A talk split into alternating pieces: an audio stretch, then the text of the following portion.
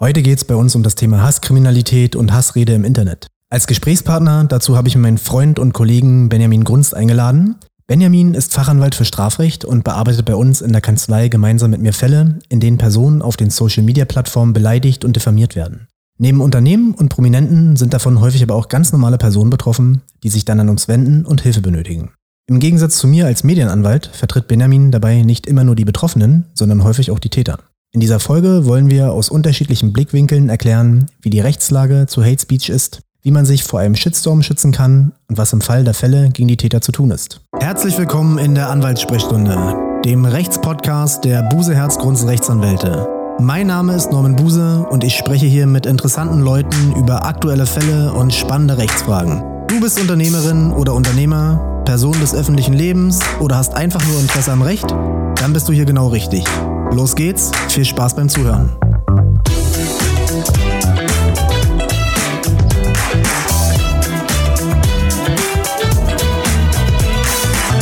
So, bevor wir in das Thema einsteigen, lass uns erstmal etwas über dich persönlich sprechen. Seit wann bist du Rechtsanwalt und warum bist du Strafverteidiger geworden? Erstmal vielen Dank für die Einladung. Schön, dass ich hier sein kann. Ähm, ich bin jetzt seit fünf Jahren Rechtsanwalt, seit ähm, zwei Jahren Fachanwalt für Strafrecht. Ja, Strafverteidiger wie der Name es schon sagt, man verteidigt den Bürger gegen den übergriffigen Staat. Das war dieses Bild, was mich immer fasziniert hat. Ich hatte da damals im Referendariat eine Station bei der Staatsanwaltschaft mehrere Monate gehabt und habe gesehen, mit welcher Leichtigkeit dort über Einlassungen hinweggegangen wird, ähm, wie einseitig zum Teil die Ermittlungen sind und habe gesagt, okay, das ist was, wo man sein Leben widmen kann, sein berufliches, um dagegen zu kämpfen und einfach zu sagen, ich verteidige den Bürger gegen den Staat.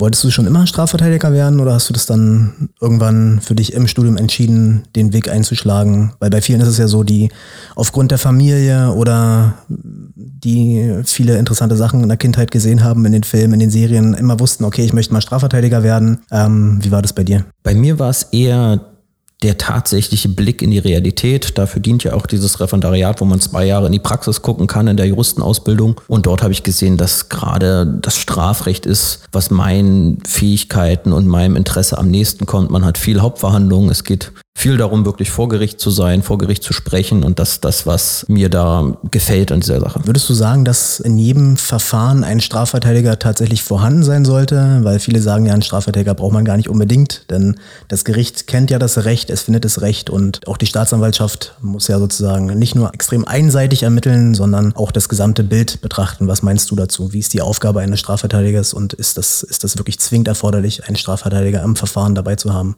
Na, grundsätzlich der Strafverteidiger würde sich natürlich immer als sinnvoll bezeichnen in den Verfahren, das ist gar keine Frage. Das Gesetz sieht es anders. Das Gesetz hat ja diese Regelung des Pflichtverteidigers und legt sozusagen fest, wann muss unbedingt einer dabei sein. Das ist in Deutschland so, nur wenn eine Freiheitsstrafe von mehr als einem Jahr in Betracht kommt oder es eventuell wäre psychische Probleme gibt bei dem Beschuldigten oder ähnliches. Ich sehe es ein bisschen anders. Es gibt viele Bereiche, wo es deutlich erweitert werden müsste, wie im Jugendstrafrecht. Es kann nicht sein, dass ein 15-Jähriger sich in einem Strafverfahren aussetzt und dabei keine Unterstützung von einem Anwalt hat, sondern alleine teilweise ohne die Eltern von der Polizei vernommen wird oder dann zu Gericht muss. Im Grunde ist es so, ein Anwalt hilft dort immer alleine an Informationsgewinn. Ob es jetzt immer zu einem besseren Ergebnis führt, steht auf einem anderen Blatt. Aber man ist halt nicht so verloren, man ist nicht der Sache so ausgesetzt, man weiß ja gar nicht, wie was abläuft, man weiß nicht, wie man sich wie bestmöglich verhält. Und da hilft der Anwalt enorm weiter. Du hast gesagt, du bist seit fünf Jahren Anwalt. Was schätzt du, wie viele Strafverfahren hast du inzwischen ungefähr begleitet? Ja, das ist eine Schätzung. Ich denke, es werden jetzt so knapp an die 1000 Verfahren sein, die ich begleitet habe.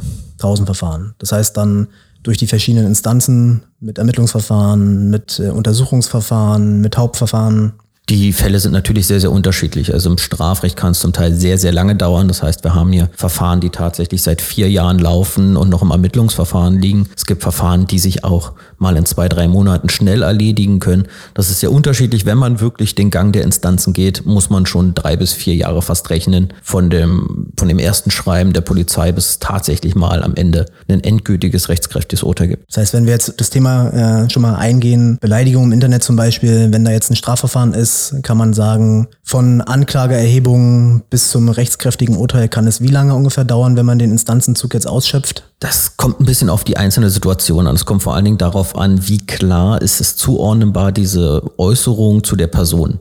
Das heißt, wenn ich eine Hausdurchsuchung habe und dabei Computer sichergestellt werden, wo man sagt, okay, ich möchte erstmal auf diesem Computer untersuchen, ist davon eventuell diese Äußerung ausgegangen im sozialen Netzwerk, dann brauchen wir hier aktuell ungefähr ein bis anderthalb Jahre, um so einen Computer auszuwerten. Boah, krass. Manchmal geht's halt allgemein deutlich schneller, wenn man sagen kann, okay, man kann es klar zuordnen, ist jetzt ein WhatsApp-Chat, wo man sagt, okay, da weiß man, der wird schon hinterstecken, da braucht man dann auch nur eine Abfrage zu der Telefonnummer. Dann dauert ein Ermittlungsverfahren meistens so ein halbes bis dreiviertel Jahr. Dann kommt die Anklage, dann dauert es ungefähr nochmal drei Monate bis zur ersten instanzlichen Hauptverhandlung. Dann meistens ein Dreivierteljahr, wenn es eine zweite Instanz gibt, die Berufung. Und die Revision dauert meistens nochmal ein halbes, Dreivierteljahr. Also roundabout zweieinhalb Jahre der normale ordentliche Rechtsweg. Danach gibt es ja noch eine Verfassungsbeschwerde oder ähnliches. Das hat ja dann keine aufschiebende Wirkung mehr. Das heißt, bis zum rechtskräftigen Urteil mindestens eigentlich zweieinhalb Jahre kann man rechnen.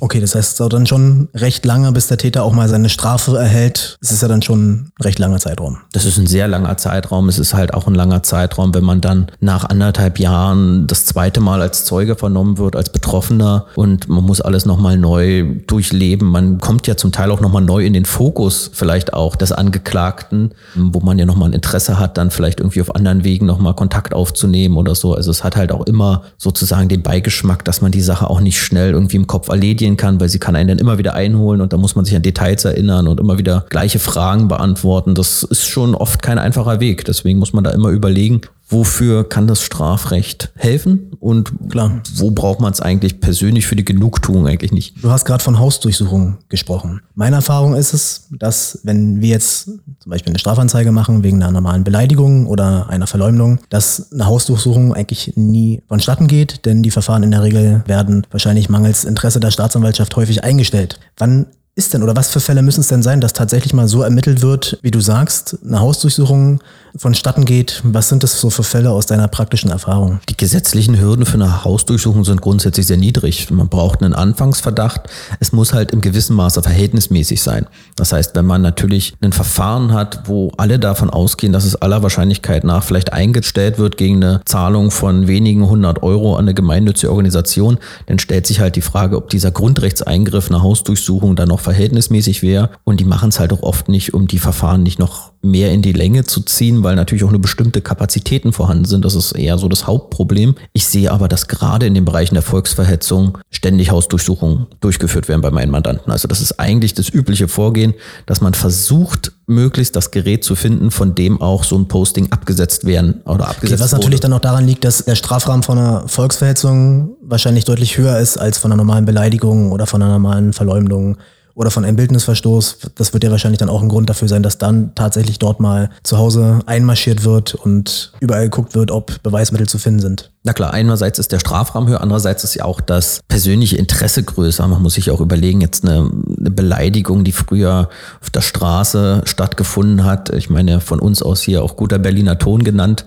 Ähm, da ja, wäre früher auch keiner auch vom Gericht hören. oft auf die Idee gekommen, dass da jetzt eine Hausdurchsuchung stattfindet, wenn jetzt da im Internet irgendwie was vom Blödmann geschrieben wird. Wenn es natürlich massive Holocaust-Verleugnungen sind, dann ist ja auch ein höheres Interesse des Staates einfach, dass es natürlich aufhört und entsprechend sanktioniert Klar. wird ganz klar. Du vertrittst ja im Prinzip beide Seiten. Das heißt Täter und Opfer. Was findest du ja besser? Was fällt dir leichter? Und worin liegt der Unterschied jetzt auch im Prinzip, wenn man, wenn man das Strafverfahren begleitet? Grundsätzlich ist es so, dadurch, dass ich da beide Seiten vertrete, kenne ich natürlich die Argumente von beiden, das Vorgehen von beiden Seiten. Ähm, es ist natürlich äh, am Ende Strafprozessrecht, egal von welcher Seite man es betrachtet. Der Gesetzgeber hat die Opferrechte sehr gestärkt in den letzten 20 Jahren, bezieht sich aber immer noch sehr auf den Bereich Sexualstrafrecht, körperliche Unversehrtheit, das heißt die Rechte, gerade hier zum Thema Hate Speech, die sind nicht sonderlich groß. Das heißt, man kann auch keine Nebenklage machen, weil man äh, Opfer von Hate Speech wurde oder ähnliches. Das heißt, da sind die Opferrechte immer noch sehr, sehr begrenzt. Das heißt, da würde es sich wahrscheinlich auf eine Zeugenvertretung in der Hauptverhandlung, die ehrlich gesagt nur ein Händchen halten ist, beschränken. Mhm. Ähm, diese Opfervertretung ist speziell eigentlich aktuell noch so ausgerichtet, dass es immer darum geht, wenn einer körperlich schwer verletzt ist oder Angehörige von Tötungsdelikten. Also für schwere Gewalttaten ist diese Nebenklage gedacht. Vielleicht das heißt, wenn ich, jetzt, wenn ich jetzt Opfer von so einer Verleumdungskampagne geworden bin, ist die Wahrscheinlichkeit erstens, dass tatsächlich ein strafrechtliches Verfahren daraus wird mit Hauptverhandlungen einerseits nicht besonders hoch und selbst wenn es so ist, sind meine Einwirkungsmöglichkeiten in dem Verfahren, in dem Strafverfahren auch nicht besonders äh, ja, aussichtsreich. Naja, am Ende muss man halt immer sehen, das Strafrecht ist nicht das Mittel des einzelnen Bürgers, der eine Verletzung erlitten hat oder der Opfer von Hate Speech wurde, sondern es ist das Verfahren des Staates gegen den Bürger, der das gemacht haben soll. Und das ist quasi die primäre Aufgabe und man wird quasi zum Zeugen degradiert. Man ist Beweismittel des Staates gegen den Bürger, der der Täter sein kann.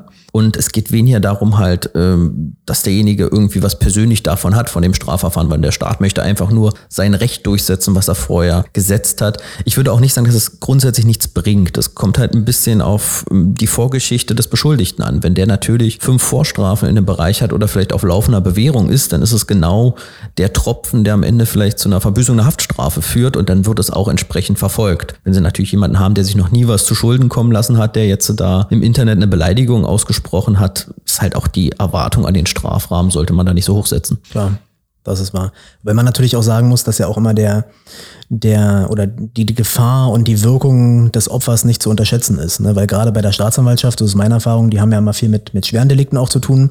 Und diese Verleumdungssachen, ja, die, wo, wo es um Rufschädigung geht, das wird irgendwie nicht so richtig ernst genommen. Klar, weil da fließt kein Blut. Das ist alles irgendwie also das ist meine Erfahrung, es wird halt einfach abgetan. Ja. Was, was auch noch ganz kurz dazu, in Verfahren, wo wir damit auch angefangen haben, haben wir häufig Strafanzeige erstattet, was nicht selten dazu geführt hat, dass es ziemlich schnell eingestellt wurde, man auf den Privatklageweg verwiesen wurde und man sich im Prinzip dann selber darum kümmern kann, dass die Sachen rauskommen aus dem Internet, wenn die noch drin sind und dass man dann gegen den Täter irgendwas macht. Also die Prioritäten bei der Staatsanwaltschaft sind ja auch politisch. Ne? Also sie sind ja auch ähm, jeweils dann dem Innenministerium unterstellt und da kommt es halt schon drauf an, wo gerade äh, ein Fokus drauf gelegt wird. Und meine Erfahrung ist, in den letzten Jahren liegt ein enormer Fokus drauf, alles was politische Äußerungen sind, Volksverhetzung ist, auch Äußerungen gegen Politiker da wird schon streng ermittelt und da wird auch das durchgezogen. Am Ende ist es immer eine Frage der Kapazität. Das heißt, wenn man das denn wieder stärker macht, dann fällt was anderes hinten runter. Ne? Wir hatten ja hier in Berlin eine Zeit lang, wo sehr, sehr viele Wohnungseinbrüche waren. Da hat man den enormen Fokus drauf gelegt, hat ja auch eine Strafverschärfung dazu gemacht. Und jetzt, so die letzten Jahre, ist halt wirklich das Thema Volksverhetzung deutlich hochgekommen und es wird wahrscheinlich noch mehr werden. Das, ja, das merkt man ja auch an den Verfahren, die wir hier bei uns in der Kanzlei haben. Es ist ja viel, was also auch bei vielen, also bei neuen Sachen sind es ja schon viele Delikte im Internet. Ja, also meine Erfahrung ist jedenfalls als Zivilrechtler, dass es häufig sehr unbefriedigend ist für die, die Opfer der Schmähkampagnen, der Verleumdungskampagnen, da Strafverfahren zu initiieren, weil es leider oftmals nicht viel bringt. Ja, okay. Dann lass uns mal jetzt etwas tiefer in das sachliche Thema einsteigen. Wenn du an Hasskriminalität denkst, was ist das Erste, was dir zu dem Thema in den Sinn kommt? Ja, was das erste, was in den Sinn kommt. Also in den Sinn kommt mir vor allen Dingen der gesellschaftliche Wandel, der gesellschaftliche Wandel zur digitalen Zeit, die Möglichkeit des Einzelnen mit seiner Äußerung vielleicht Tausende oder Millionen Menschen zu erreichen. Das war ja früher dem Presseorgan vorbehalten war, kann jetzt halt jeder andere machen. Und deswegen hat so diese grundsätzliche Hate Speech natürlich erhöhte Bedeutung, weil es ist nicht mehr die einfache Beleidigung, die vielleicht in einer Gruppe ausgesprochen wurde, wo es dann zehn mhm. Leute gehört haben oder die Schulhofbeleidigung Bewegung, sondern jetzt ist es so, es geht ins Internet, es wird vielleicht geteilt, es wird tausendfach kommentiert. Das heißt, hat ja eine wahnsinnige Reichweite. Ja, dadurch. die Reichweite also. ist halt äh, was komplett anderes und das Recht hängt dem halt dauerhaft hinterher, weil das Recht ist immer langsamer als eine gesellschaftliche Entwicklung und muss halt immer im Nachhinein reagieren. Ich stelle mir das auch gerade so The im, im, Thema Schule echt schwierig vor, ja, gerade dieser, dieser Wandel, denn wenn wir darüber nachdenken, wie es bei uns in der Schulzeit war, vor 15 Jahren, 20 Jahren, da gab es diese ganzen Sachen noch nicht. Da gab es schon Mobbing, ja, da wurden, mussten leider äh, einige Schüler immer sehr, sehr leiden unter den anderen. Wenn ich mir jetzt vorstelle, dass es sozusagen so extrem weiter verbreitet werden kann. Ne, irgendwas Lustiges ist in der Schule passiert und in, keine Ahnung, 30 Sekunden hat es irgendwie über WhatsApp ein ganz, äh, das ganze, die ganze Klasse oder was auch immer für Gruppen da sind, äh, die ganze, die ganze Fußballmannschaft, keine Ahnung. Das ist ja schon echt erschreckend und wirklich eine große Gefahr, äh, die da, die da besteht, was die Leute, die Schüler, die Kinder erreichen kann. Und aus meiner Erfahrung ist es so, dass viele Mandanten, die man hier hat, wirklich echt fix und fertig sind dadurch. Ja, die, die weinen hier teilweise, kommen dann auch mit den Eltern. Und das ist natürlich eine Sache, wo, finde ich, der Gesetzgeber das erkennen muss einerseits und dort, wo es wo es strafbar ist und eine Persönlichkeitsrechtsverletzung darstellt, auch tatsächlich Sanktionen einführen muss. Ja, es ist, ist halt am Ende ist es für mich eine Frage von gesellschaftlichem Wandel. Das heißt, die Gesellschaft muss als Ganzes erkennen, dass die Höflichkeiten nicht enden, wenn man sich bei Facebook eingeloggt hat, sondern dass man mit anderen Menschen respektvoll umgeht und wenn man irgendwie diesen Zeitgeist in die Gesellschaft trägt, dann wird es vielleicht auch wieder besser werden. Aber durch die ständigen Polarisierungen, die ja im politischen stärker werden, aber auch die im persönlichen stärker werden, gibt es natürlich Entwicklungen, die da erschreckend sind. Und das ist natürlich auch im Schulbereich, wo man aber durch frühe Aufklärung deutlich mehr machen kann, als durch Recht, Rechtsetzung, durch verschiedene neue Gesetze. Am Ende ist es halt eine gesellschaftliche Sache, wenn die Eltern den Kindern beibringen, wie man sich zu verhalten hat, wie man mit dem Thema Internet umgeht, was auch die Folgen sind für die anderen, die dann Opfer von solchen Sachen sind. Ich glaube, das hat deutlich mehr Wirkung als irgendeine Rechtsänderung, weil die so früh eh nicht ansetzt. Okay, das ist wahr. Also, wenn ich an das Thema Hasskriminalität denke, muss ich erst an einen, oder kommt mir ein etwas skurriler Fall vom Landgericht Berlin in den Kopf, wo es darum ging, dass eine prominente deutsche Politikerin auf Facebook übelst beleidigt wurde. Sie musste sich Stück Scheiße nennen lassen, krank im Kopf, altes grünes Dreckschwein, geisteskrank, kranke Frau, Schlampe, Gehirn amputiert, Drecksfotze, Sondermüll, alte perverse Drecksau, hohle Nuss. Dagegen wollte sie sich wehren. Und ich finde, das ist so ein klassischer Fall, wo man sagen würde, die Mandantin kommt zu einem und ich hätte ihr gesagt, okay, die Erfolgsaussichten sind super. Ja, das sind ganz klar Formalbeleidigungen zum Großteil und wir haben sehr, sehr gute Erfolgsaussichten. Nicht so das Landgericht Berlin. Die haben entschieden, dass das alles ja, zulässige Meinungsäußerungen sind. Was meinst du dazu aus strafrechtlicher Sicht? Ich aus zivilrechtlicher Sicht als Medienrechtler konnte das nicht nachvollziehen. Äh, die meisten Kollegen konnten es nicht nachvollziehen. Was würdest du als Strafrechtler dazu sagen? Also als Strafrechtler kann ich einfach ein Gegenbeispiel bringen. Das Gegenbeispiel ist, ich habe eine Anklage oder mein Mandant hat eine Anklage erhalten, weil er zu einem Polizisten du Piepe gesagt haben soll, äh, wo die Staatsanwaltschaft also der Ansicht war, dass das dann ein strafbares Handeln ist. Und wenn man das dann vergleicht. aber das ist ja aus meiner Sicht lächerlich. Deswegen, wenn man das ja. dann vergleicht, irgendwie die Qualität von du Piepe, die im Strafrecht anscheinend für eine Beleidigung ausreichen soll und man dann ja wirklich die Fäkalbeleidigung hat, die dort standen. Selina Slang würde, völlig, würde völlig manche zweifelsfrei, äh, wäre das selbstverständlich als vor jedem Amtsgericht als Beleidigung durchgegangen. Also das ist halt immer dieser Unterschied und, und da was, auch zwischen Zivilrecht und Strafrecht. Du Piepe war das. Oder du Piepe, ja. Was ist, was ist daraus geworden? Also angeklagt und was hat dann... Ja, also in, in der Verhandlung ganz spannend sagte der Polizist, er hätte nach Du Piepe schlaflose Nächte gehabt, wo der Richter ihn darauf hinwies, dass er da vielleicht den Beruf verfehlt hat. ähm, und äh, wir das Verfahren. Aber hat er das ernst gemeint, der Polizist? Oder ja, war das, das ernst gemeint? War er, war, er hat ernst? sich auch, ähm, was sehr üblich ist neuerdings, äh, dann hinten reingesetzt, weil er wissen wollte, wie es ausgeht. Und das Gericht hat dann mit einem leichten Schmunzeln das Verfahren eingestellt und daraufhin stürmt er dann raus und schmisst die Tür zu. Ähm, also das, das, ist schon ernst gemeint. Ne? Also da muss man, das war der ist da rausgegangen mit einem schon äh, dem Gefühl, der Staat tut hier nichts für mich und das nach du Piepe. Ne? Ich meine, das ist dann natürlich schon so, wo man sagt, okay, natürlich muss man sich da im Berufsleben viel gefallen lassen, das ist so beim besten Willen nicht angehen. Ja, aber ich muss mir ja als, als, als Polizist, Staatsgewalt, müsste ich mir theoretisch mehr gefallen lassen als der normale Bürger. Ja, so meine Argumentation auch. Ähm, ich würde sagen, anders Amtsgericht Tiergarten. ähm, das ist, am Ende ist genau diese, diese Äußerungsdelikte entscheiden sich in den späteren Instanzen immer rechtlicher und in den unteren Instanzen immer emotionaler. Das heißt, da geht's immer darum, ach, wie war es denn? Und mh, hm, das ist doch unschön und das wollen wir nicht. Da wird aber gar nicht geschaut, okay, was hat denn eigentlich eigentlich mal das Bundesverfassungsgericht dazu gesagt? Was ist denn eigentlich zulässige Meinungsäußerung? Was ist nicht zulässige Meinungsäußerung? Und da wird man auch nicht mit gehört. Und das ist halt auch immer dann auch eine Frage der Kosten. Ne?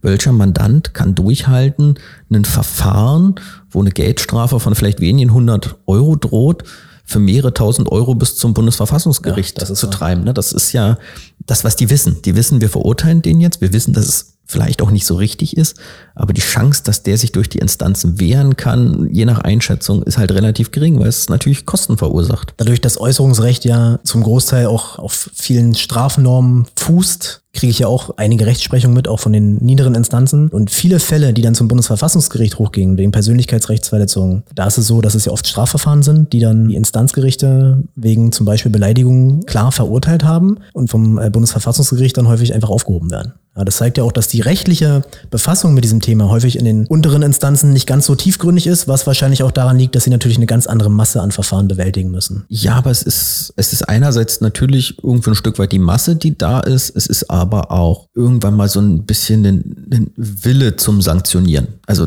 die Leute da rausgehen zu lassen bei einem Verhalten, was einem nicht passt, was dennoch gegenüber den Polizisten geäußert wurde, empfinde ich manchmal als äh, Hürde, die eigentlich nicht da sein sollte, weil es am Ende um Anwendung von Recht geht und nicht darum, was moralisch gut ist. Ähm, wir haben ja kein moralisches Strafrecht, sondern wir haben ein Strafrecht, was entweder gegen die bestehenden Tatbestandsmerkmale liegt ein Verstoß vor oder nicht. Und wenn kein Verstoß vorliegt, dann kann auch, wenn wir das Verhalten vielleicht moralisch nicht gut finden, kann es halt keine strafrechtliche Verurteilung dafür. Klar absolut richtig. Das heißt, Begriffe, um nochmal darauf zurückzukommen, wie Schlampe, Drecksfotze, alte perverse Drecksau, sind aus deiner Sicht, so wie ich es verstanden habe, recht klare Beleidigung. Ja, nicht nur aus meiner Sicht, das sind Formalbeleidigungen, das ist meiner Meinung nach x-fach entschieden. Ja, aber das hat die, die, die Kammer, die es entschieden hat, ursprünglich anders gesehen. Ja. Nachdem dann Beschwerde eingelegt wurde in dem Verfahren, wurde das auch so gesehen. Ja, es ja. ist, und das, dann, Besonderheit das wurde dann ja ausgeurteilt. Dass es, ne? also es war ja so, dass die ja dort Anknüpfungstatsachen zum Teil gesehen haben, die jetzt bei, äh, sagtest das ja, Drecksfotze jetzt recht schwer fallen, die tatsächlich zu finden. Ja, da wurde gesagt, das war sozusagen das Thema, was da kritisiert wurde von der Politikerin, war ein sehr sexualisiertes Thema. Ja, da ging es um Vergangenheitsbewältigung. Im Ergebnis war es so, ne, das Kammergericht musste sich dann auch damit befassen. Das Landgericht hat sich dann auch nochmal damit befassen müssen und ähm, die meisten Äußerungen wurden dann auch zumindest vom Kammergericht als, als persönlichkeitsrechtsverletzend eingestuft, sodass dann, ja. Aber das positive Fazit finde ich, was man darunter ziehen kann. Das Landgericht hat äh, das so auf die Agenda gebracht, dass so viel wie noch nie. Absolut, das Thema, das Thema war damals so, in den Medien sagt, rauf und runter. Ja, und hat auch PR her war es gut. Also. Ja, und hat auch nochmal einen Fokus auf dieses Problem einfach gelegt. Ne, was ja auch für die Sache nicht schlecht ist. Nur für die Betroffene ist es natürlich einfach nicht schön, wenn man dann tatsächlich vom Gericht sich anhören muss, diese Äußerungen muss man sich gefallen lassen, weil man Politikerin ist. Ja, aber man muss ja auch daran denken, es soll ja auch Leute geben, die in die Politik gehen wollen. Und wenn man dann sowas sieht, hat es schon abschreckende Wirkung, würde ich sagen. Definitiv hat es abschreckende Wirkung. Das ist ja auch die höhere Ebene vom Hate Speech ist ja die Frage, wie wirkt es auf die Demokratie? Ist es nicht demokratiefeindlich, weil die Leute sich nicht mehr trauen, sich zu äußern, weil sie dann Angst haben, sie, sie werden dann übermannt von einem Shitstorm, man brauche ja nur unter allgemeine Facebook-Posts von Zeitungen mal die Kommentarspalten aufmachen und überlegt sich dann, will ich mir das antun? Ja, also Zeitung klar, aber wir haben ja auch hier in der Kanzlei viele Personen des öffentlichen Lebens und die schicken mir dann häufig immer so Screenshots von den Kommentaren, die es da gibt und auch von den privaten Nachrichten, teilweise Briefpost, die dann extra in ein anderes Land verschickt wird von Leuten, wo man sich denkt, haben die nichts Besseres zu tun. Irgendwann haben die ein dickes Fell, ja, aber gerade wenn die sozusagen neu in der Öffentlichkeit stehen, ist es für die einfach nur krass. Ja, also das ist schockierend, das ist verletzend, ja. Es ist ja auch mal eine Frage, was es für eine Qualität hat. Hate Speech, klar, ist Beleidigungs sind Beleidigungsdelikte, sind Unwahrheiten, aber das sind ja häufig auch Bedrohungen, wo die Leute mit Leib und Leben bedroht werden und dann teilweise die Kinder mit reingezogen werden und gesagt wird, ich habe dich im Wald gesehen, ich weiß, wo du mal langläufst. Ja, ob es stimmt oder nicht, ist ja eine andere Frage. Aber das hat natürlich einen extremen Drohcharakter Charakter und schreckt unwahrscheinlich ab. Ja, und führt ja auch dazu, dass viele Leute sich ja gerade nicht mehr trauen, ihre Meinung zu sagen, weil die ja immer Angst haben, dann kommt ein riesen Shitstorm. Ja, das muss man ja auch dabei berücksichtigen. Genau, das meinte ich ja quasi, dass da die Gefahr ist, dass die vielleicht große Mehrheit in der Gesellschaft, die vielleicht eine andere Meinung vertritt, als da von wenigen sehr lauten vertreten wird, sich einfach nicht mehr traut, irgendwie das auch deutlich zu machen in den Plattformen, wo man dann halt Angst haben muss, dass man dann Adressat von solchen Nachrichten wird. Auf jeden Fall. So, also bevor wir weiter in das Thema einsteigen, will ich vielleicht noch mal ganz kurz darlegen, was Hate Speech rechtlich überhaupt ist. Hate Speech, Hassrede, ist kein fester rechtlicher Begriff. Ja, das ist Umgangssprache. Im Ergebnis handelt es sich dabei um Äußerungen oder Handlungen, die entweder zivilrechtlich unzulässig sind, weil Persönlichkeitsrechtsverletzungen oder strafbar sind und dann ein Strafgesetz dadurch erfüllt wird. Ja, der Großteil der Verleumdungssachen oder Persönlichkeitsrechtsverletzungen im Zivilrecht besteht einerseits darin, dass Unwahrheiten über Leute verbreitet werden, dass unzulässige Schmähungen getätigt werden oder dass verletzende Fotos und Videos verbreitet, veröffentlicht werden. Das haben wir in letzter Zeit vor allen Dingen ziemlich häufig, dass wirklich Damen, es sind immer Damen, ja, die zu uns kommen und sagen, mein Ex-Partner hat Intimfotos von mir verbreitet, ja, bestenfalls irgendwo nur an eine Person verschickt, im schlimmsten Fall mit Klarnamen-Tagung ähm, irgendwo auf eine komische Seite eingestellt und man gibt den Namen dann bei Google ein und findet dann komische, grausame Bilder, die man einfach nicht in der Öffentlichkeit haben will. Das sind so die Sachen, die, die ich im Zivilrecht unter, unter Hate Speech fassen würde. Was würdest du aus strafrechtlicher Sicht dazu zählen? Das ist relativ ähnlich. Also es sind ja am Ende, sagen wir mal, die gleichen. Und das zeigt auch, wenn ich kurz einhaken darf, ja. das zeigt auch, ne, wie, wie sehr hier Medien, zivilrechtliches Medienrecht und strafrechtliches Medienrecht miteinander verzahnt sind, weil ein Großteil der Normen, auf die wir uns im Zivilrecht beziehen, stammen ja aus dem Strafrecht. Na klar, am Ende sind's ja, ist es ja derselbe Sachverhalt, der ja einmal auf zivilrechtlicher Ebene und einmal auf strafrechtlicher Ebene sich einfach auswirkt. Das Ist ja auch nicht nur bei Hate Speech, sondern ist ja in anderen Bereichen ähnlich. Es ist am Ende die Straftaten, die man begehen kann, indem man sich gerade online äußert. Und das heißt, das sind was für, für StGB-Normen oder was für, für Strafrechtsnormen? Das fängt von der Bedrohung an. Ähm, das geht natürlich über die Volksverhetzung, um jetzt mal nicht Beleidigung quasi dazu zu nennen. Es gibt natürlich da noch gewisse Dunkelnormen, die sehr, sehr selten sind, dass man da einen Angriffskrieg äh, propagiert oder ähnliches. Mhm. Aber gerade die Volksverhetzung hat ja ganz viele Tatbestandsmerkmale. Da hat jetzt das äh, OLG Köln entschieden, dass ja ein Teil der Volksverhetzung auch sein kann, wenn man sich negativ gegen Frauen als Gruppe äußert, bis zur Holocaustleugnung, mhm. äh, bis zur Verherrlichung von Verbrechen aus dem, aus dem Nationalsozialismus. Also da gibt es ja sehr viele Formen dazu. Und so natürlich Insbesondere auch im Bereich der Sexualdelikte, wo man auch sagt, okay, da zählt da zu Hate Speech sicherlich dazu, diese Verbreitung von Nacktbildern oder ähnlichen um Das, heißt, das ist ja tatsächlich auch ein ne? eigener Straftatbestand, ne? wenn ich Wildnisse aus der Intimsphäre verbreite, damit mache ich mich strafbar. Ja, natürlich. Damit macht man sich strafbar. Und dann kommt natürlich auch noch darauf an, tatsächlich, wo geht's hin, wie weit ist die Verbreitungsrate. Das ist natürlich später auch für eine Strafzumessung da entscheidend, so wie du es ja auch schon gesagt hast. Schicke ich es jetzt an einen, wie früher, wo man sagt würde, man, man hat eine Foto rumgezeigt oder stellt man es dann auf einem Portal ein, wo man dann da 100.000 Aufrufe hat und die Personen ja teilweise dann von verschiedenen Bekannten angesprochen wird, ach du, hier, dein, dein Foto ist da. Muss man sich ja auch für die Leute echt das vorstellen, dass es ja hart, sehr, sehr unangenehm ist. Und naja, dieser alte Spruch, das Internet vergisst nicht, er ist halt wahr. Ne? Also es gibt halt viele Sachen, die immer wieder auftauchen können, selbst wenn man erfolgreich zivilrechtlich die Sachen rausnehmen lassen hat, löschen hat, kann es immer wieder immer kommen, wieder, dass die immer wieder aufploppen. aufploppen und es ist halt so, dass das Unrecht meistens schneller ist als das Recht. Das ist ja das, was das auch die Erfahrung aus unseren Daten so. zum Teil ist, dass man dann zehn YouTube-Videos am Tag entfernt und am nächsten Tag 15 neue online stehen. Das ist natürlich immer teilweise ein Wettlauf. Das kommt darauf an, wer ist so auf der anderen Seite und äh, kann der Staat denen wirklich was. Ne? Das ist ja auch diese. Ist der vor allem auch greifbar? Ne? Ja, ist der greifbar? Ist der hier in Deutschland? Ne? Das ist ja. Wo liegt der Server? Ja, absolut. Das ist, das ist häufig ein großes Problem. Was sind aktuell so die Fälle, die du am meisten dazu bearbeitest, rund um dieses Thema Hassrede, Hate Speech? Es ist halt auch wirklich, muss man sagen, die Unterscheidung, dass zu uns natürlich, um mal so zum Anfang des Gesprächs zurückzukommen, die Leute kommen, wo natürlich eine gewisse Strafandrohung erstmal dahinter steht. Das ist halt vor allen Dingen Bereich natürlich der Volksverhetzung, wo natürlich eine hohe Mindeststrafe teilweise von drei Monaten beginnend ist, wo die Angst deutlich größer ist, als wenn jetzt eine einfache Anzeige wegen einer Beleidigung kommt. Mhm. Da kommen die Leute meistens denn erst, wenn es zu spät ist damit. Zu spät heißt, die haben schon einen Strafbefehl bekommen oder? Strafbefehl bekommen oder sie kommen dann mit der Anklage oder waren halt selber schon bei der Polizei und haben sich um Kopf und Kragen geredet, denn das ist für den Strafverteidiger auch immer sehr schwierig, noch ja, was gerade zu bügeln. Das kann ich mir ähm, vorstellen. Sagen wir mal, so, sobald da ungünstige Aussagen drin sind in der Akte, muss man mit denen umgehen. Das heißt, die kriegt man nicht mehr weg. Was war so der krasseste Fall von dir bisher in dem Bereich, den du hattest? Ja, da muss man immer unterscheiden, quasi krass im Sinne von objektiv krass oder für mich persönlich. Ich finde es persönlich immer erschreckend, wenn man Fälle von Volksverhetzung hat, von NS-Verherrlichung und die Leute dann guckt, was die vom Beruf sind und sieht, das sind Polizisten oder Soldaten, die eigentlich dem Staat dienen sollen und sich der Demokratie verschrieben haben. Das ist immer das, was für mich eigentlich am erschreckendsten ist, wenn man manchmal den Einblick durchs Strafrecht hat, wie weit Sachen verbreitet sind in der Gesellschaft. Da erschreckt man sich dann doch. Und wenn es dann doch so als völlig normal dargestellt wird, mhm. gesagt wird, ja, hier alle in unserer WhatsApp-Gruppe mit 50 Mann haben so eine Sachen rumgeschrieben und gepostet und und wird so völlig normal und genau, genau, Schuldbewusstsein. Ja. Also mhm. die häufigsten Fälle, die da auftauchen, gerade in diesen Polizeisoldatenkreisen, sind eigentlich größere WhatsApp-Gruppen, wo einer ausbricht und dann den Chat mal vorlegt irgendwo mhm. und dann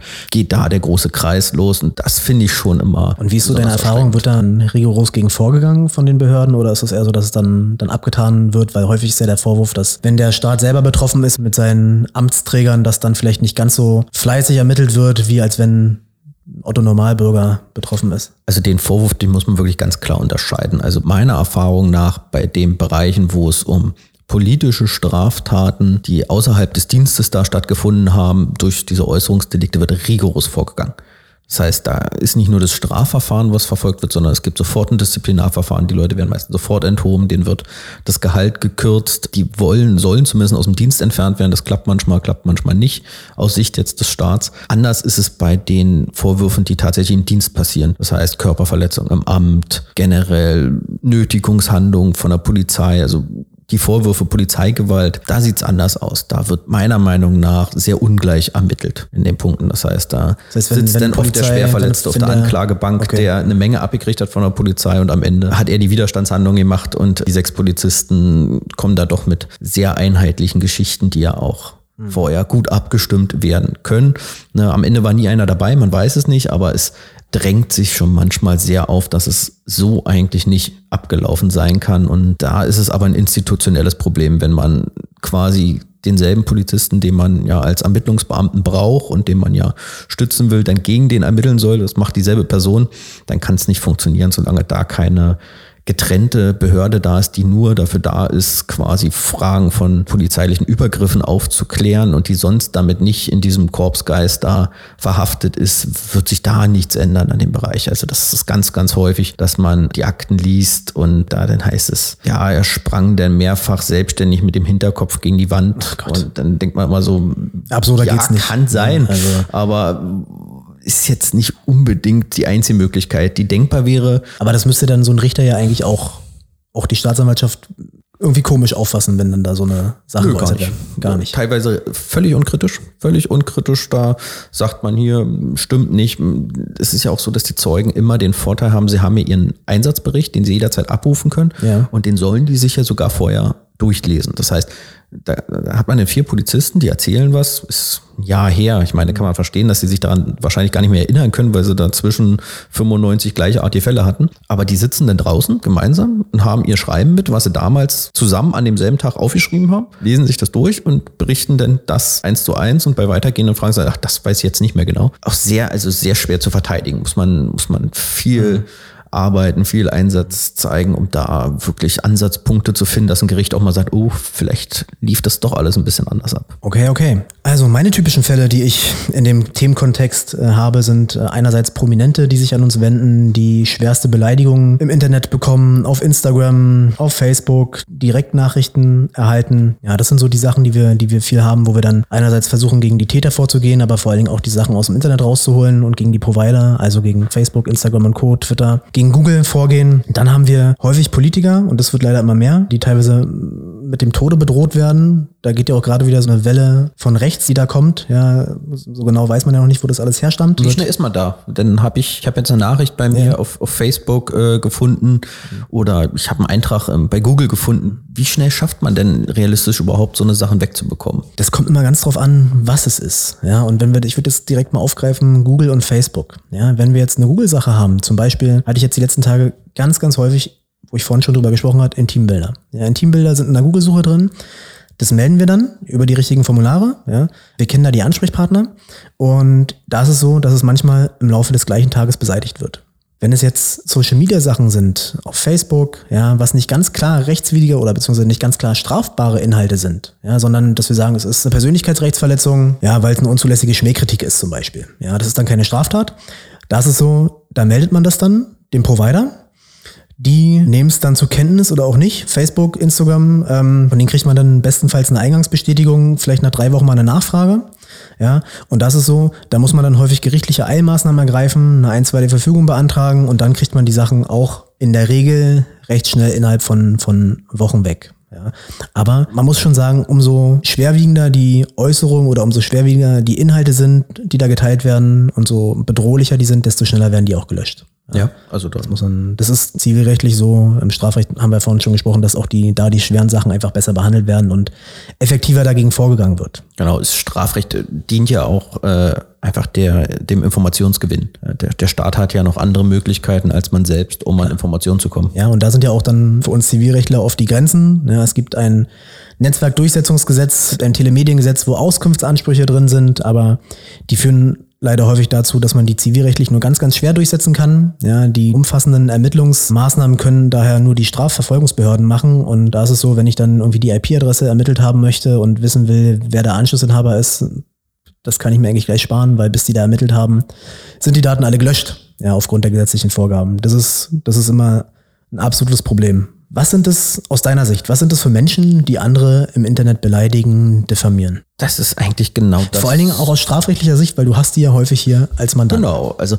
es ist das, was ja das Strafrecht spannend macht, ist, dass man grundsätzlich einen völligen Querschnitt von der Gesellschaft kennenlernt und auch irgendwie Einblicke ins Leben anderer Menschen erlangt, wo man vielleicht sonst nie einen Einblick gehabt hätte. Man muss zusammenfassen, dass auf Täter- und Opfersicht eigentlich jeder in Betracht kommt. Das heißt, da gibt es auch keine wie klare Abgrenzung oder ähnliches. Es ist schon so, dass das Thema Volksverhetzung, jetzt rechte einfach Äußerungen, die da sind, schon zum Teil in Bevölkerungsgruppen eher vorkommt, die sich auch subjektiv abgehängt oder vom, vom Staat schlecht behandelt fühlen, aber genauso auch im Rahmen von, wie ich ja schon sagte, bei Beamten vorkommt.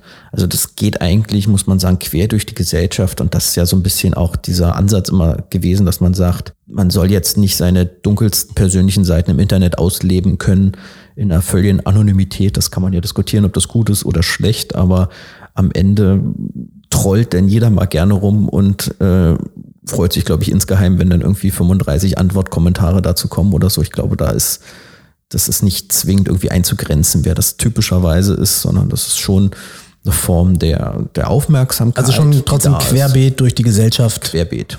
Weil ich wundere mich häufig, das gibt so, das, das betrifft vor allen Dingen wieder Prominente. Ja, das gibt einfach Leute, die dann, ich nenne es mal Fangruppen in Anführungszeichen haben, wo dich dann 3.000, 4.000 Leute den ganzen Tag über neue Posts äh, auf Instagram auslassen, die da zur Sau machen. Ne? Und da denke ich mir mal, was, was geht in denen vor? Haben die irgendwie kein, haben die kein richtiges Leben? Ja, aber ja ich finde auch, wenn man da sieht, ist auch so diese, diese Grenze, dass irgendwie die, die gleiche Zielgruppe, die man anspricht, dann auch in die andere Richtung schlägt. Also ich finde, wenn man so Prominente hat, die typisch Frauen ansprechen als für ihre Zielgruppe, mhm. dass dann auch die Frauen genauso wie Männer dort Echt ist es so, ja? Ich hatte, ich hatte meine Erfahrung, ist es oft dann, also die Sachen, die bei uns landen, häufig Männer sind als Täter. Ja. Also ich habe auch eher Männer als Täter, aber das kann auch sein, dass sich Männer vielleicht eher einen Strafverteidiger suchen und Frauen okay, eher klar. zu einer Strafverteidigerin das kann, gehen. Das ist natürlich das ist schwer zu sagen damit.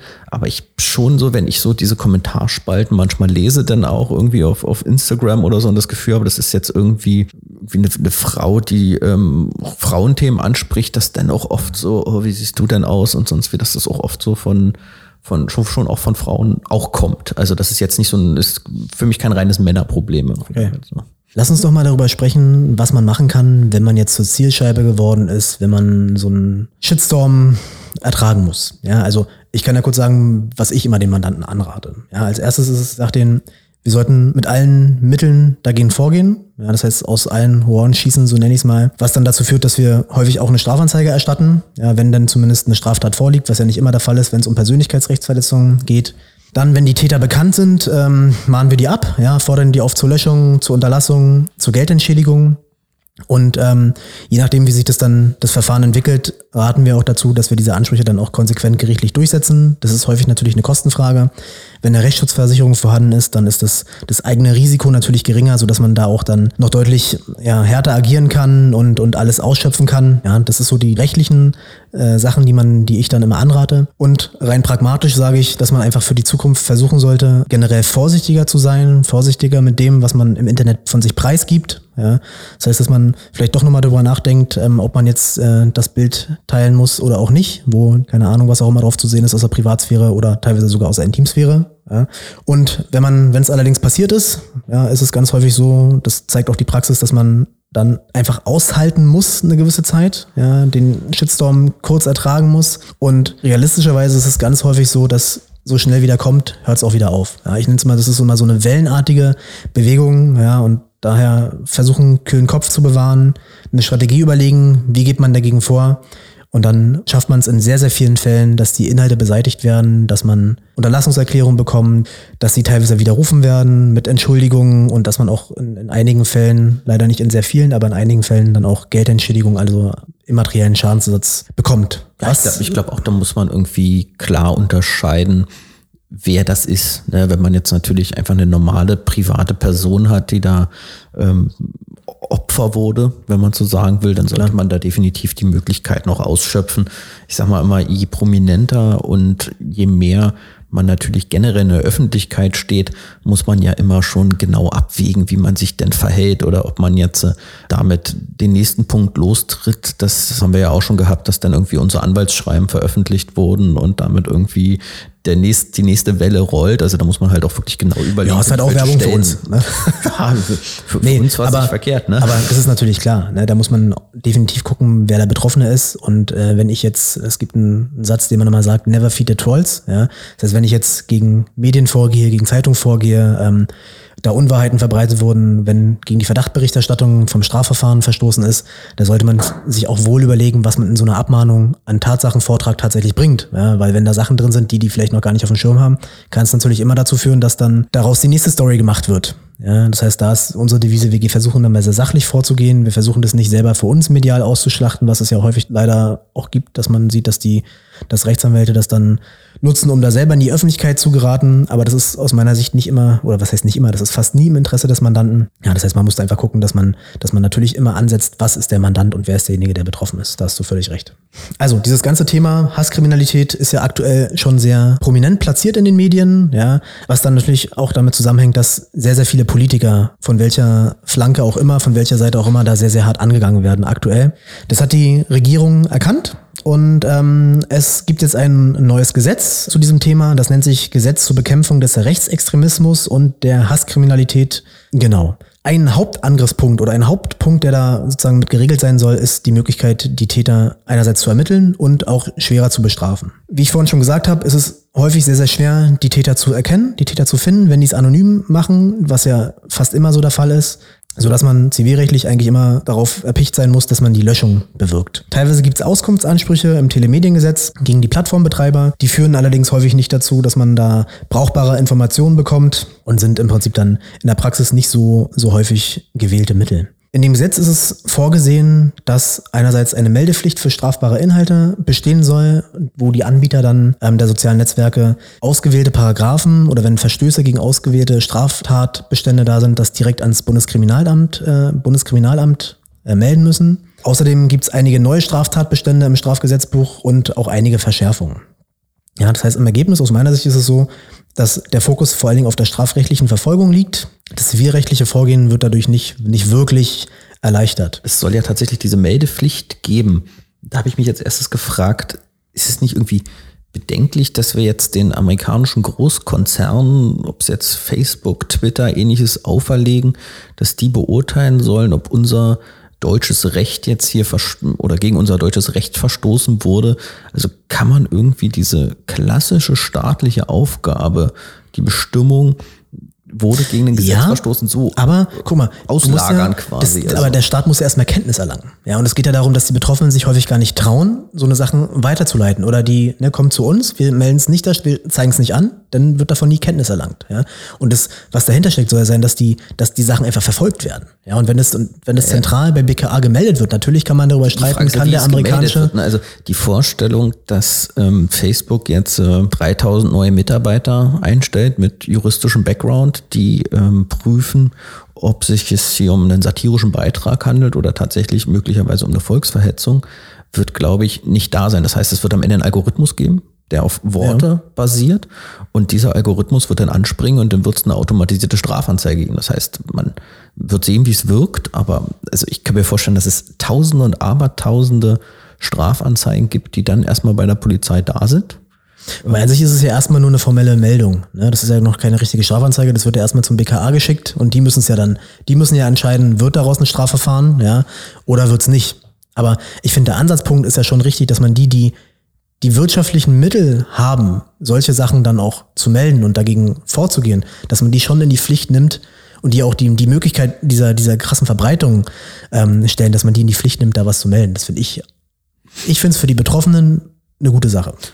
Ja, also, also das Ziel ist ja bei allen klar. Das Ziel ist, man möchte, dass die Sachen verfolgt werden, man möchte, dass die Sachen eigentlich aufhören. So, das ist ja Ziel irgendwie, ja. aber ich finde halt gerade diesen, diesen Punkt, dass man jetzt irgendwie so eine, so eine, so eine Melde, so eine Meinungsmelde Polizei quasi auf, also zu Facebook überträgt. Also diese Vorstellung, dass jetzt irgendwie möglicherweise ein satirischer Post der Heute Show oder mhm. ähm, vom Postillon denn regelmäßig beim BKA landet und erstmal überprüft wird. Mhm. Ähm, ich, ich bin gespannt, wie es wird. Es wird die ähm, Praxis zeigen, so, wie sich es tatsächlich genau, dann wenn ich mir jetzt so lässt. angucke, mit wie vielen Fällen die Staatsanwaltschaften zu kämpfen haben. Also am Ende ist ja die Staatsanwältin die Herrin des Ermittlungsverfahrens. Mhm. Ja schönes BKA muss es ja auch vorlegen und zur Prüfung geben. Liegt hier ein Anfangsverdacht vor, liegt hier kein Anfangsverdacht vor? Und da werden immer Regelungen geschaffen, die meiner Meinung nach aktuell schwer umsetzbar sein werden. Wir werden sehen. Ne? Also da liegt ja ein Schwerpunkt drauf. Aber führt es denn dazu, dass andere Bereiche nicht mehr so verfolgt werden? Oder sozusagen schafft der Staat dort endlich mal die Kapazitäten, die eigentlich notwendig sind, um entsprechende Strafverfolgung überhaupt sicherzustellen. Weil wenn man denn 200.000 Meldungen hat im Monat und dann zwei Jahre später der erste Mal anfragt und sagt, wie, wie sah es denn eigentlich aus zu der Zeit, bringt es ja auch nichts. also das ist ja, das muss ja alles irgendwie schnell gehen. Also es muss ja, das ist ja ähnlich wie Aber es ist ja auch, ist ja auch in dem Änderungsgesetz ja vorgesehen, dass die, dass die Mittel da nochmal, dass mehr Mittel bereitgestellt werden soll, ne, auch für Personal. Das heißt, es wird sich dann tatsächlich in der Praxis zeigen müssen, wie bewährt es ist oder wie nicht. Was gibt's dann äh, noch für Änderungen durch das, äh, durch das Änderungsgesetz im Strafgesetzbuch? Es sollen halt einzelne Straftatbestände werden verschärft. Meiner Meinung nach marginal verschärft. Ähm, wir haben dabei die Bedrohung die Bedrohung war bisher immer nur auf Verbrechen gerichtet. Das konnte man sich immer nicht so wirklich was drunter vorstellen. Man hat gelesen, man darf niemand mit einem Verbrechen bedrohen. Verbrechen sind halt im Gesetz definiert alle Straftaten mit einer Mindeststrafe von einem Jahr. Das heißt, um das zu wissen, müsste ich erstmal alle durchblättern, erstmal gucken, welche, welches Gesetz hat dann eigentlich eine Mindeststrafe von einem Jahr. Was zum Beispiel nicht bei war, ist gefährliche Körperverletzung. Das heißt, wenn ich geschrieben hätte, ich will dir mit dem Baseballschläger die Beine brechen, ja. ist das kein Verbrechen. Was? Und das hätte halt nicht unter Bedrohung gefasst. Und das will man jetzt. Was wäre das sonst gewesen? Gar nichts strafrechtlich. Weil das, also der Ansatz ist ja, der Ansatz ist, es kommt auch an, wenn ich mit was verbinde. Wenn ich sage, ja, wenn, wenn ich mir nur, keine 10 Euro Einfach nur, weil ich dich nicht leiden kann, hier mit einem Baseballschläger die Beine genau, kaputt also wenn ich es natürlich mit einer Forderung verbinde, dann sind wir schnell im Bereich äh, okay. ja, klar. von Vermögensdelikten. Ne? Also wenn ich jetzt sage, ich, wenn du mir nicht 10 Euro gibst, breche ich dir die Beine, sind wir natürlich in einem strafbaren ja, Bereich, das ist keine Frage. Aber das ja zum Teil ja, was wir ja kennen, ne, als einfache Bedrohung unter einem Artikel, wo man dann schreibt, den, den müsste man ja mal die Beine brechen ja. oder ähnliches. Und da, das wird jetzt doch deutlich erweitert auf rechtswidrige Taten aus bestimmten Bereichen, wo halt auch die körperliche Unversehrtheit zusteht, mhm. wo die sexuelle Freiheit drinsteht. Das war halt insbesondere, weil ja auffällig war, dass man ja gerade unter vielen prominenten Frauen und Politikern geschrieben hat, man müsste sie vergewaltigen oder ähnliches.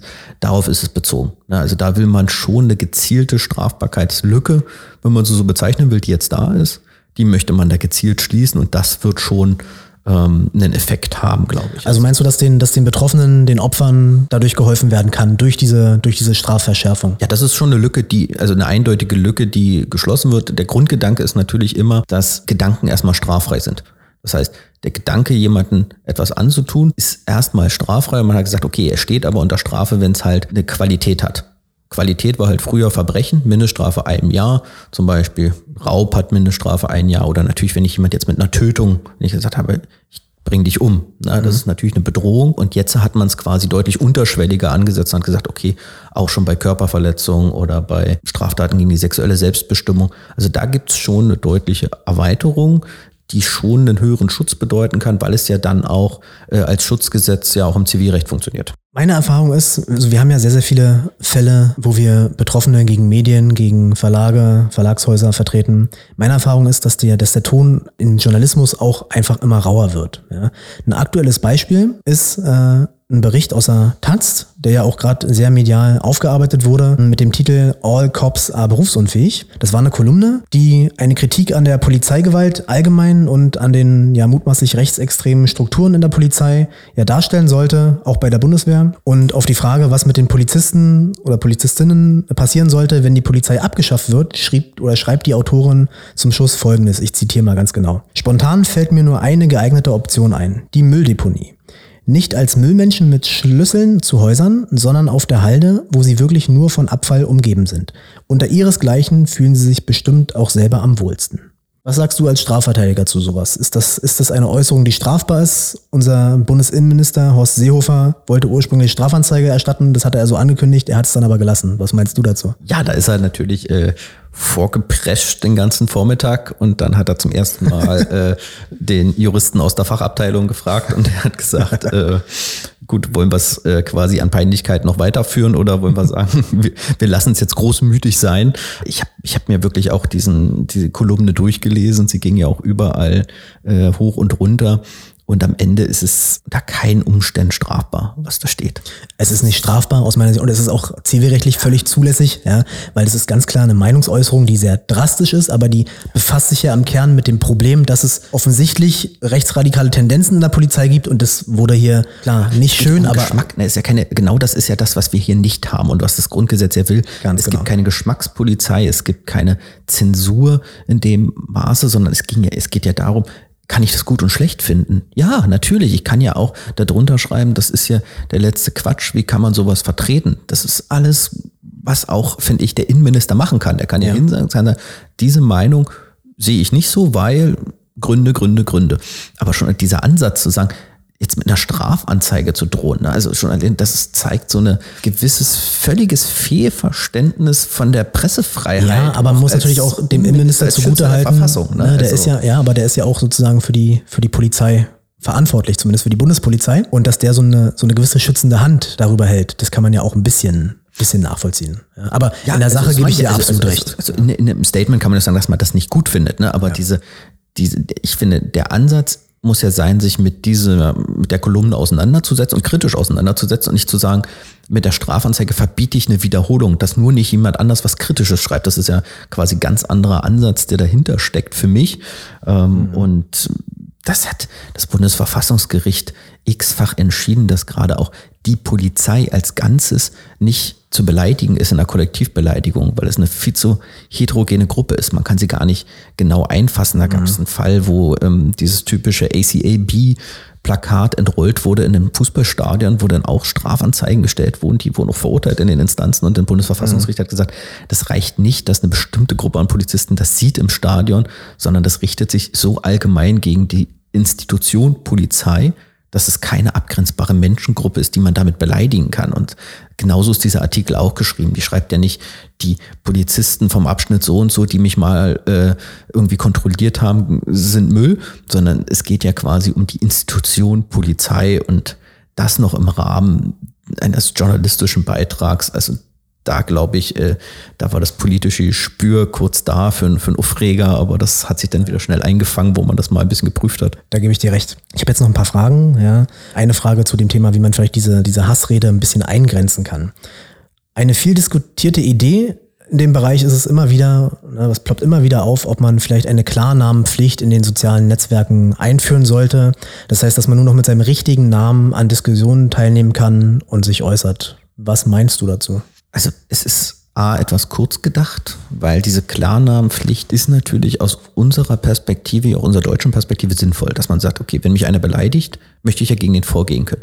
Wenn wir uns dann aber mal an repressive Staaten einfach überlegen, wenn man sagt, okay, ich sitze jetzt vielleicht in China oder in anderen Ländern, die Andersdenkende, politisch Andersdenkende gezielt verfolgen. Und man würde sagen, jede Meinungsäußerung steht jetzt unter diesem Vorbehalt, dass möglicherweise meine Familie danach verhaftet wird. Dann würde man schon alles nicht mehr ganz so sehen. Es gibt Ansätze, wo man sagt, die digitale Identität. Das heißt, wo es einfach darum geht, es ist schon klar, wer es ist, aber ohne dass die Klarnamen zum Beispiel bei Facebook liegen müssen. Dass man sagt, okay, man hat Verifizierungsverfahren, aber ohne sozusagen eine genaue Kontrolle, wer hat die Daten, wer kann darauf warum, wie zugreifen. Und das ist, glaube ich, schon einfach ein wichtiger Punkt, weil man darf nicht vergessen, dass diese freie Meinungsäußerung elementar ist für die Demokratie. ja, aber auch die Persönlichkeitsrechte Sachen sind ja, stammen ja auch aus dem Grundgesetz, ne? Und das ist ja schon, das hätte natürlich schon eine, große Abschreckungswirkung auf so einen Unfug im Internet äh, zu betreiben. Ja, also man hat dann einfach, ich muss mich ja auch dann als Betroffener muss ich, bin erkennbar, ich habe da meinen Namen, ich habe mein Foto. Und es ist natürlich immer schwer zu begreifen, gerade für wenn es wenn es harsche Sachen sind, ja, dass der andere kann alles anonym machen, wenn es eine zulässige Meinungsäußerung gerade so an der Schwelle ist, ja, kann ich da überhaupt nichts gegen machen, ja, ich weiß nicht mal, wer mein Gegner ist. Ja, das ist ja, so ein bisschen und natürlich, das einerseits führt es dazu, dass die Meinungsfreiheit eingeschränkt wird oder dass es eine abschreckende Wirkung hat, andererseits führt es aber auch dazu, was ich vorhin schon meinte, dass sich vielleicht wieder mehr Leute dann auch trauen, ihre Meinung zu sagen, wenn sie wissen, sie würden, dann werden dadurch nicht anonym beleidigt, herabgewürdigt. Ne? Na klar, ja aber wenn, wenn man es ne? größer denkt, hat es halt enorme Gefahren. Ne? Wenn man sieht, dass es ja von, von, von der AfD einen, einen Lehrer Bewertungsportal gab, ja. wo man Lehrer melden sollte, die sich negativ im Unterricht dazu äußern. Man sich jetzt vorstellt, dass man quasi jede Äußerung irgendwie katalogisiert wird unter einem Klarnamen, das denn in Gruppen verbreitet wird. Das gibt es ja auf der rechten wie auf der linken Seite. Es gibt ja linke Foren, wo ähm, Klarnamen und Bilder von Polizisten verbreitet werden. Also es sind halt, sagen wir mal, auch enorme Gefahren, die damit einhergehen können, dass es denn auch die Falschen trifft, die dann unter ihrem Klarnamen vielleicht eine einfach eine andere Position vertreten. Mhm. Ähm, das muss man halt immer abwägen. Ne? Also so, gerade bei einer Versammlung muss man auch nicht vorher die Teilnehmer anmelden und sagen, wer jetzt genau da ist und was skandiert. Aber man sieht das Gesicht von den Leuten. Ne? Du weißt, wer da. Aktuell, aktu aktuell. Akt aktuell sieht man es nicht, ja. Aber theoretisch gilt ja das Vermummungsverbot auf einer Versammlung. Das heißt, ich darf, äh, ich muss zumindest, äh, wenn ich da dran teilnehme, sieht, kann jeder sehen, dass es mein Gesicht ist, was da und dass ich's bin. Ne? Das kann ich ja bei den, bei diesen ganzen Fake-Profilen häufig oder irgendwelchen komischen Profilen, da sehe ich ja weder den Namen im Internet äh, noch irgendein Bild, was ich dem zuordnen kann. Ja, also, ne, klar, aus meiner Sicht ist es auch so, Klarnamenpflicht ist ein ganz schwieriges Thema. Ja, ich bin tendenziell auch eher der Meinung, dass man, dass man das nicht einführen sollte und das wird sich auch nicht durchsetzen, bin ich mir ganz sicher.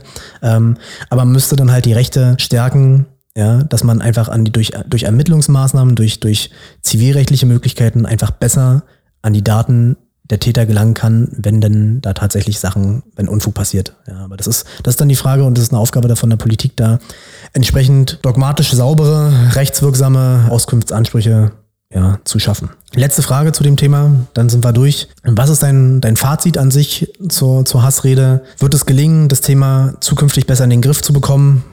Was schätzt du dazu ein? Das Fazit ist, dass die gesellschaftliche Bedeutung enorm ist. Die hat in den letzten Jahren so stark zugenommen. Jeder hat ein Smartphone, jeder kann sich innerhalb kürzester Zeit an einem, an einem, an einem Prozess beteiligen, kann dort kommentieren, kann dort tausende Menschen erreichen. Und ich denke, dass die Politik dort gezielt nachsteuern wird und das auch passiert. Das hat man in allen Bereichen gesehen. Es kommt halt was Neues auf, wo man sich mhm. erstmal darauf einstellen muss, wo es natürlich auch irgendwie einen Abwägungsprozess geben muss. Wie stark greift man ein? Greift man zu viel ein? Greift man zu wenig ein? Und ich glaube, dass das sich schon regulieren wird, dass man dort regul einfach Möglichkeiten finden wird, ähm, wie man der Sache Herr wird, weil das kann ja nicht Ziel davon sein, dass es dort so bleibt, dieser unfassbare Hass, der da auch verbreitet wird. Und das ist aber eine gesellschaftliche Aufgabe. Und ich glaube, wenn die ganze Gesellschaft das als Aufgabe wahrnimmt und die Politik die Rahmenbedingungen schafft, dann wird man das auch gut in den Griff bekommen. Ja, so sehe ich es auch. Die Politik hat es ja jetzt auf dem Schirm, dass da was gemacht werden muss. Aber das ist natürlich eine gesellschaftliche Frage. Das müssen, jeder muss seinen Kindern, seinen Mitmenschen einerseits vorleben, dass man sowas nicht macht, dass man Umgangsformen wahrt, auch im Internet. Ja, wenn man jemanden auf der Straße sieht, schreibt man den ja auch nicht an, beleidigt den nicht, sondern redet in der Regel auch ganz normal mit denen. Und das gilt natürlich dann, dann auch im Internet. Ja, lieber Benjamin, dann vielen Dank für das Gespräch. Mir hat es Spaß gemacht und ähm, ja, ja, vielen Dank für die Einladung. Gerne. Gern wieder. Vielen Dank fürs Zuhören. Ich hoffe, euch hat dieser Podcast der Buse Herzgrunds Rechtsanwälte gefallen und ihr konntet etwas für euch persönlich oder für euer Unternehmen mitnehmen. Falls ihr Anregungen für weitere Themen oder interessante GesprächspartnerInnen habt, könnt ihr mir gerne eine persönliche Nachricht an anwaltssprechstunde.kanzlei-bag.de oder in den sozialen Netzwerken schicken oder einfach hier einen Kommentar dalassen. Diesen Podcast kann man über iTunes oder Spotify abonnieren, sodass ihr immer auf dem Laufenden bleibt, wenn es eine neue Folge gibt. Bis demnächst, euer Norman Buse.